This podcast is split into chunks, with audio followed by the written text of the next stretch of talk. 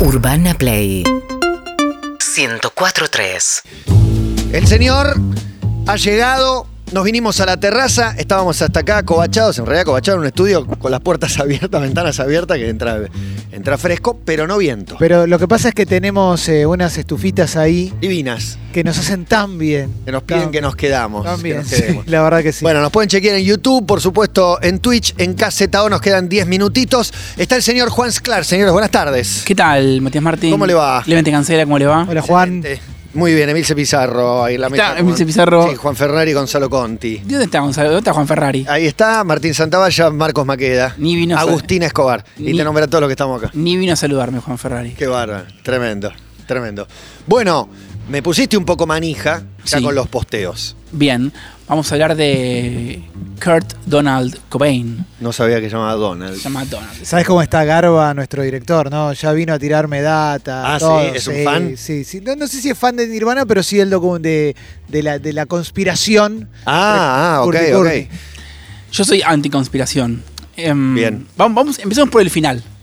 Em, Pum. Pum. Digo, eh, Kurt Cobain se suicida en 1994. La secuencia es conocida por todos. Está de gira por Europa. Eh, tiene una sobredosis de eh, champagne y rofinol en Roma. Eh, lo internan, la baje de estómago se recupera, vuelve a Estados Unidos. Empieza vuelve a consumir sustancias. Hay una especie de intervención, una intervention organizada por su esposa Courtney Love. Entre todos los amigos le dicen, loco, rescatate. A Kurt no le cae muy bien el asunto, hace como una rabieta, como un enojo, le cae, les cae medio mal, pero termina eh, aceptando una internación. em, eh, con una de- desintoxicación, un detox, pero en un momento se escapa de la clínica, salta el- un muro, eh, desaparece durante unos días, hasta que finalmente un electricista lo encuentra en su casa eh, con un tiro de escopeta en la cabeza y después la En autopsia... el auto. eh, Eh, bueno, para No, no, en la casa. En la casa, en la casa, en la perfecto, casa, adentro de la perfecto. casa. Em, y en su cuerpo había, por supuesto, que un montón de heroína y también de diazepam. Bien, ese es el final de Kurt Cobain. Dejemos de lado la conspiranoica. Eh, Courtney Love no mató a Kurt, eh, ni lo mandó a matar. Esa versión es medio, es medio un delirio. Eh, y también siento que es como para otra columna que haría otro columnista. A mí me interesa, eh, me interesa otra pregunta que es más potente y que creo que nos atraviesa a todos, porque digo, no somos estrellas de rock, yo no soy estrella de rock, no tengo una sobredosis de rofinol en mi haber. Eh, sin embargo, hay algo que sí me, me convoca y me atraviesa, es la pregunta por si Courtney Love lo dejó morir. O por, Uh, o por qué, Tremendo, lo abandonó. o por, qué, suerte. o por qué no lo salvó, que está un poco plasmada en una canción de Foo Fighters que es Let It Die. Hay una canción que Dave Grohl, eh, donde deja como entrever, como por. No en el sentido de que lo mató, sino como por, por qué no lo salvaste. ¿Se lo puede salvar? Bueno, Sí. va- vamos, vamos. es, es tremendo, es tremendo el caso del que siempre, en este y en todos los casos, del que acompaña al adicto. Nadie contiene al que contiene. Nadie tiene una mirada humana para el que contiene, para el que está al lado. Es más, va a recibir muchos dedos acusadores, siempre con el resultado opuesto, ¿no? Y ella seguramente era adicta también. Ella era adictísima. Vamos, vamos con eso, vamos a tratar de recoger esos datos y volver sobre esta pregunta al final de la columna. Eh, empecemos por la infancia de Kurt Cobain, que en sus propias palabras dice haber tenido hasta los nueve años una infancia muy feliz. Ajá. Cuando sus padres estaban juntos, hay videos, era un nene eh, muy encantador, muy talentoso, como muy, muy llamativo, primer nieto de los dos lados, todos lo querían, pero también con un diagnóstico de, de hiperactividad que eh, se agrava con el divorcio de sus padres. Sus padres se divorcian, esto es digo, años, años 70, digo, no es eh, ahora, bueno, sí, mi papá se divorció, ¿qué me importa? Podía ser señalado en el colegio, era un estigma. Lo cuenta Kurt Cobain en primera persona. eh, pueden ver el documental About a Son eh, sobre un hijo, donde cuenta esto: el estigma de, de- de los padres divorciados. Arranca o se intensifica la mala conducta y, y lo medican de muy chiquito a Kurt Cobain con Ritalina. Eh, que es una medicación que te puede poner un toque hiperactivo. Mira. Entonces, eh, Kurt Cobain, padres separados, la madre no lo puede manejar y empieza una especie de tour de sacarse de encima al niño. Lo mandan con los abuelos, con los tíos, lo mandan con el padre, gira por tres o cuatro casas hasta que vuelve a lo de la mamá, eh, pero medio a regañadientes. Y un, un niño de ya 10 años, con una conciencia bastante clara de que su familia no lo quiere. Su familia no lo soporta, su familia no lo tolera. Digo, falta de diagnóstico eh, psicopsiquiátrico, falta de contención, años 70, otra época. Pero eso era lo que él sentía, era eso, por lo menos. Digo que era bastante co- concreto. La hermana también lo cuenta en el documental Montage of Heck. Dice, era muy duro para él sentir que su familia no, no lo quería. Sobre eso también rechazo en la escuela. Él se sentía que no encajaba con el modelo del macho norteamericano. De hecho, empieza a creer que es gay. Y a decir, bueno, quizás lo que me pasa es que soy puto. eh, y eso, es- eso es lo que, lo que me pasa a mí. Se hace amigo de un chico que, como el único gay de la escuela ahí en Aberdeen. Eh, el amigo intenta darle un beso, Kurt le dice que no, porque dice, no, mira, acá no me pasa nada, pero siguen siendo amigos. Sí, tenés el dato de cuando estuvo detenido, eh, si está incluido en la columna porque no quiero spoilear, estuvo detenido una vez está la, la foto, la foto en prisión por pintar en una pared Dios es gay. Mm. Eh, todo, lo que, todo lo que contaste son como las problemáticas que lo acompañaron hasta el final. Todo, lo, que se, todo lo que se plantó en su infancia llegó hasta el final. Bueno, es que Sí. vamos a hablar de algo así como el, el nudo de dolor de la vida de Kurt Cobain. El rechazo familiar, el no ser un macho americano y los dolores físicos.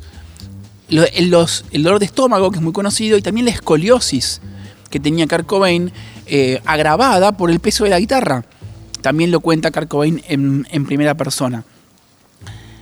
Siempre se habla de, de, Courtney Love, pero hay una, hay una otra novia importante en la vida de, de Kurt, que es eh, Tracy Marander, eh, que es, una- es, un, es un vínculo muy hermoso, porque es una novia que lo mantuvo durante un tiempo. Ella iba a laburar y él dijo, no, mira, yo no estoy para laburar. Y ella le dijo, ¿sabes qué? No vayas. Y Kurt se quedaba ahí viendo la tele, haciendo, dibujando y haciendo canciones. Eh, y fue un vínculo que... No estoy para laburar. No estoy, dijo, no, no. Bueno, si, si te encontrás con la otra persona y está en el acuerdo de esa pareja va, adelante. Que, digo, dibujando. Y bueno, que Kurt- los trabajos de Kurt Cobain en esa época todos eran limpiar chimeneas, limpiar baños. eh, tampoco es que estaba como en un eh, encontrando su vocación. sí. Kurt Cobain Eh, era una vida de muy de laburante, muy bajos recursos. eh, lo que ellos, lo que él mismo dice white trash, decir, como basura blanca. Em, todas historias como muy sórdidas, tanto en Aberdeen como en Olimpia. Bien. Este es el perfil de Kurt. Ahora vamos a- al perfil de Courtney. Carne Love. Courtney Love es la hija de un psicoterapeuta y del road manager de los Grateful Dead, Uh, no tenía ese dato. que además Los era... Grateful Dead son una especie de los redondos de Estados Unidos, por decirlo de alguna manera, no sé exacto, pero para que tengan un- una banda enorme, más de los márgenes que del centro de la escena. Sí, sí, Ponele. sí, muy, muy de la movida hippie, de la movida contracultural. y del ácido. Porque el papá de Courtney Love era quien le conseguía el ácido a los Grateful Dead. Y en el juicio de divorcio entre el- los padres de Courtney Love, la madre, entre los datos que tira es, vos le diste LSD a Courtney cuando era chiquita. Entonces, a- digo, además, también en un momento eh, visita a un psicoterapeuta, Courtney Love, y le diagnostican eh, el espectro del autismo. En este momento no era espectro del autismo, era autismo, eh, pero tratan de ubicarla dentro de lo que ahora llamaríamos el espectro del autismo. Entonces, em, tenemos algo en común muy intenso, ¿no? Diagnósticos psiquiátricos tempranos y fallidos, maltratados, medicados, sustancias químicas desde la infancia. eh, y también el rechazo de la familia. A Carney Love también le pasaron por un montón de hogares que se mudaban a Australia, que iban para acá, que iban para allá, ahora vas a lo de la abuela, lo de la tía.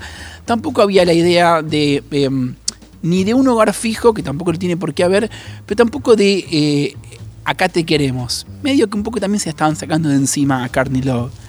Entonces, cuenta Charles Cross, que en la biografía de Kurt Cobain, que se llama Heavier Than Heaven, dice, ambos bromearían posteriormente con la idea de que su unión se cimentaba en las drogas, y en parte así fue. Pero la atracción inicial se debió a algo más profundo que a un deseo común de evadirse. Se debió al hecho de que tanto Courtney Love como Kurt Cobain tenían algo de qué evadirse. ¿Cómo se conocen? Se conocen en la escena under eh, de, Se- de Seattle, en recitales. En un momento él eh, le, empuja, pelean en un charco de, de birra.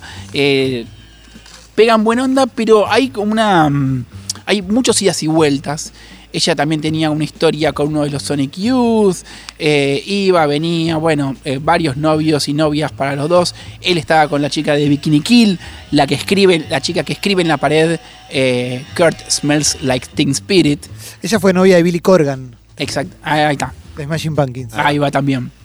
Entonces, eh, hasta que, bueno, finalmente en otro recital se encuentran, empiezan a salir y empiezan a salir muy pegadito a la, eh, la explosión de la fama de Nirvana, que es Nevermind. Hay una escena muy linda con respecto a Nevermind y es que Kurt cuando tiene el máster, el primer corte del álbum, se lo lleva a la mamá. Y la mamá le dice, eh, en Aberdeen, en Seattle, le dice, dale, eh, poné, el, disco y ponelo fuerte, porque a la mamá le gustaba escuchar con mucho volumen. Entonces, digo, imagínate, ¿no? Año 92 creo, eh, sos una mujer de cuarenta y pico años y viene alguien y pone Nevermind al palo. Y la madre dice, me puse a llorar, pero no de emoción y no de alegría, de miedo. Le dije a mi hijo, ajustate el cinturón porque no estás listo para lo que se viene. Me parece espectacular. Increíble que la madre haya sido la que le diga Sí. eso. Es en el 91, sí. Sí, es, sí. es ese año que salieron todos los discos que después quedaron para la historia de, de- de- de la primera mitad. Sí. Bien. 90. Y después arranca un poco lo conocido por todos, que es Kurt y Courtney adictos a la heroína y dándole a la heroína con en la no, cúspide de la fama y de la guita y del quilombo y de los fans y de bardear a la prensa y no querer dar entrevistas. Todas las contradicciones de ese super éxito, de lo que pasaba con Smell Like Teen Spirit y cómo era interpretado y hasta dónde lo llevaba. Sí, mismo digo, ellos, ellos en la tapa de Rolling Stone con Kurt Cobain con una remera diciendo la prensa corporativa musical es una, sigue siendo una mierda. Eh, digo, un- un- digo, una explosión de fama que incluso afecta a los otros dos eh, integrantes de Nirvana. Novoselic y Grohl. También, digo, con problemas con el alcohol, digo, na- nadie estaba a salvo de eso. Vos eh, decía Clemente, eh, bueno, ¿quién es la cuidadora? ¿Quién es el cuidado? Bueno, acá nadie estaba cuidando a nadie. Porque estaban los dos tomando eh, heroína y, y tomando 80.000 cosas. Digo, la heroína como lo más fuerte. Em, de hecho, Kurt en un momento dice, le dice a Courtney, mi sueño es ganar 3 millones de dólares y transformarme en un yonki. O sea, dedica- dedicarme a drogarme. O sea, estaba, era, era un, un hábito muy arraigado. No estábamos hablando de un consumo recreativo, ocasional, creativo. No. No, no, no. no. Autodestrucción total. Total. Máxima expresión. Máxima expresión, estando embarazada de Francis Bean Cobain, eh, se mete heroína eh, Love. Ella dice que no sabe, que no sabía, que después dejó, que, bueno, por suerte la niña salió bien, pero sucedió que en el medio una nota en Vanity Fair donde Courtney, fiel a su estilo, cuenta su estilo de vida y sus consumos de droga. Los social services de los Estados Unidos leen esa nota, llegan al hospital con la revista y le dicen, usted acaba de perder la custodia de su hija. Uh, Terrible. Y se llevan a la nena. 18 meses no tienen la custodia de Frances Bean Cobain. por boquear en una entrevista. En realidad por las cosas que En hizo. realidad ¿no? por meterte heroína. No, pero si no lo contaba, ¿no? Pasa de no largo. nadie. Pero bueno, Pero- eh, lo que está mal acá es el consumo. claramente. Incluso, incluso lo que cuenta eh, Car- eh, Courtney es que dice, y nosotros cuando yo estaba para parir y después de parir ir a meterme un chute de, Claro. de heroína para festejar, ese era nuestro estilo de vida, ese era lo que nosotros hacíamos. Incluso llegó a decir sobre estos 18 meses en los que no tuvo la custodia, se fue terrible pero estuvo bien. Eh, digo, lo, lo- lo aceptó. Vienen los intentos por dejar la heroína, de vuelta al detox, que sí, que no, pero no, no, no, no sucede. Y este digo, lo que decía Clemente al principio, los quilombos son, digo, son los de siempre. quienes, quienes hemos leído los diarios de Kurt Cobain vemos eh, el tema del dolor, de, de sentirse como el miedo al ridículo, eh, una sensación de que, digo, que buscaba amor y que buscaba aceptación, pero cuando la encontró tampoco le entró, como si el, el cordón umbilical por donde entra el amor estuviera cortado en Kurt Cobain. Y sobre todo también la culpa. Los cuadernos de Kurt están llenos de culpa y autodesprecio. Y no solo era ir y rompamos todo, era una ir y rompamos todo que salía de una profundísima culpa. Viene, entonces viene la gira, Roma, viene después el suicidio que contamos al principio, eh, y vuelve la pregunta, ¿no? Digo, ¿por qué lo dejaste morir? Hay un momento clave del documental Montage of Heck en el cual Courtney le pregunta a Kurt, ¿por qué crees que todo el mundo te ve a vos como el bueno y a mí como la mala? Y Kurt Cobain le responde, porque yo sé usar mis espejismos. I know how to use my illusions, dice Kurt Cobain. Bueno, también él era el, él era el, el hermoso, el exitoso, El el talentoso. talentoso, el que sacó el disco que todo el mundo quería y demás. Tengo una pregunta para hacerte que, que me queda también de recién, de algo que dijiste, y es si la familia lo dejó todo el tiempo al margen, Él dejó a la familia al margen. pero, pero al principio la familia lo tenía al margen, me, me dio la sensación, y te pregunto a partir de eso, de que él empieza a sentirse cómodo al margen. Por eso cuando termina estando en el centro de todo, su vida pasa a ser un infierno mayor del que esperaba. Totalmente, incluso le pasa antes de la fama, cuando él va a Olimpia, una ciudad cercana de Aberdeen, con una gran escena cultural, como con una movida super arty, eh, donde, bueno, acá flaco, vení, dibujá, como... Claro. Tampoco- Disfruta del arte. Disfrutar del- no. no, no, dice, a mí no me gusta, no me sentía cómodo con pertenecer. Había algo que ese sentimiento de, de- de- de disfrutar de la pertenencia que estaba abolido por Claro, completo. como si le pidieran una definición, soy un inadaptado. Déjenme ser un inadaptado, no me quiero adaptar a nada. No. Quiero ser un inadaptado. No, y peor, no podía. No podía, No podía, no, no pudo. Y en ese no poder está también un poco la diferencia entre Kurt y Courtney. Que él, eh, digo, mostró la fragilidad, digo, mostró la culpa. Hay algo incluso físico en él, desgarbado, por supuesto también con problemas de peso por eh, la heroína. Eh, ella una mina mucho más grandota, robusta, como bocona. Él estaba como siempre medio como eh, te- temblando. Y también, digo, hay algo que mm, para mí que es clave, que es que Kurt Cobain logró universalizar su dolor. Él la agarró y no dijo, mi papá no me dio bola, me tenía ahí esperando en la oficina del lugar donde trabajaba, boludea, encerrado en el auto. Kurt Cobain se encerraba en el auto a escuchar Queen mientras el papá laburaba contando troncos, era lo que hacía el padre, un laburazo. Y vaciaba la batería del auto escuchando Queen.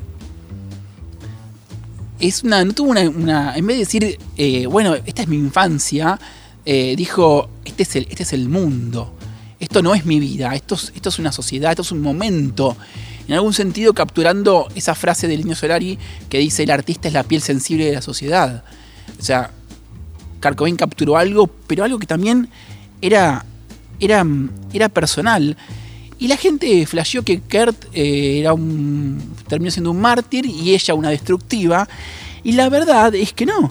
Eh, la pregunta de por qué Courtney Love no lo salvó es porque, en realidad debería decir, ¿por qué lo debería salvar? ¿Por qué iba a tener registro de que él se estaba por matar? O sea, si ella estaba exactamente igual. Y, Pero- y si- y me pregunto también, o sea, si, si se puede salvar a alguien, me parece que es un acto tan individual, el- el- el- la pulsión, No, se- esté o no, eso es tan individual que no lo puedes transmitir. Imp- imposible en esa situación. Digo, ¿por qué Kurt Cobain, un, au- un autodestructivo que hizo mierda su vida y trajo una gran porción de dolor al mundo, además de belleza, es un mártir, y Courtney, otra autodestructiva, es una loca? Bueno, no, estaban los dos en una. Era imposible que nadie salvara a nadie. Bueno, después entra la maquinaria contra la que él supuestamente, bueno, le, creemos que- que combatía, que a la maquinaria, digo, al sistema le conviene que él sea el mártir, ese póster que vos vas a colgar, que tenga los malos, que él sea como ese Quijote que peleó contra todo lo que cuando lo consumió él no pudo más y se desvaneció. Ahí, una- ahí tenés Hay un romanticismo en esa historia que Claro. un poco compramos todos aún sabiendo la verdad. Y no descarto tampoco una lectura más de la- la mujer que tiene que salvar a su hombre, ¿entendés? Como él era Sí. el talentoso atribulado. Pero si agarrás los, los diarios, no, no es así. Es, es mi culpa, dice. Es mi culpa. Incluso dice, yo soy, somos unas putas, al final somos unas putas del sistema. me- mi- me- esto es mi culpa. Y los- la frase kill yourself, ah, digo, suicidate, matate, está escrita y repetida infinidad de veces. Pero en el póster no está. En el- el póster no están los, los diarios y la batea de Musimundo tampoco. No, obviamente que lo que se compró, digo, el producto que compramos en los 90 eh, fue otro. Eh, Kurt Cobain no fue, digo, eh, fue una víctima también de, de- de- de sí mismo. Y para mí esa es como la idea que a mí, digo, resonando con, con Claudia Villafañe y con este arquetipo, ¿no? Que anda sobrevolando, la mujer que viene a salvar al genio. Bueno, no, viejo, no. Y sobre eso escribí este texto final. Bien. Juan Sclar acerca de Carney Love, Kurt Cobain. Acabas de escuchar una columna de radio sobre Kurt Cobain y su pareja Courtney Love. 25 años después de su muerte todavía hay gente que se pregunta por qué Courtney no lo salvó. Todavía hay gente que piensa a las parejas y sobre todo a las mujeres como ángeles salvadores. ¿Cómo podría Courtney, una adicta a la heroína con un diagnóstico psiquiátrico incierto, salvar, entre miles de comillas, a Cobain, otro adicto a la heroína, con problemas con la fama, la soledad y su propio cuerpo? Veinte años después, Dave Grohl todavía creía que ella lo podría haber salvado. Tu pareja te puede ayudar, tu psicólogo te puede escuchar, tu psiquiatra, tus maestros, tus amigos. Los lazos de amor pueden venir desde muchísimos lados. Pero en algún momento vos, en la soledad más extrema, en el dolor más personal, tenés que hacer el esfuerzo. No se puede salvar a nadie que no quiera ser salvado. No se puede ayudar a nadie que no sienta que merece esa ayuda. No es su culpa, ni es la culpa de los que lo rodean. A veces el dolor nos termina por devorar, a veces el amor no alcanza. En la vida no hay ángeles, hay personas que tienen una mano en nuestro momento más oscuro. Algunos aceptan la ayuda, algunos aceptan la impotencia frente a un mundo que a veces nos aplasta. Algunos nos apoyamos en otros que son o están más fuertes y con ayuda, con amor, con sacrificio y con renuncia, a veces logramos salvarnos. Seguimos en Instagram y Twitter. Arroba Urbana Play FM.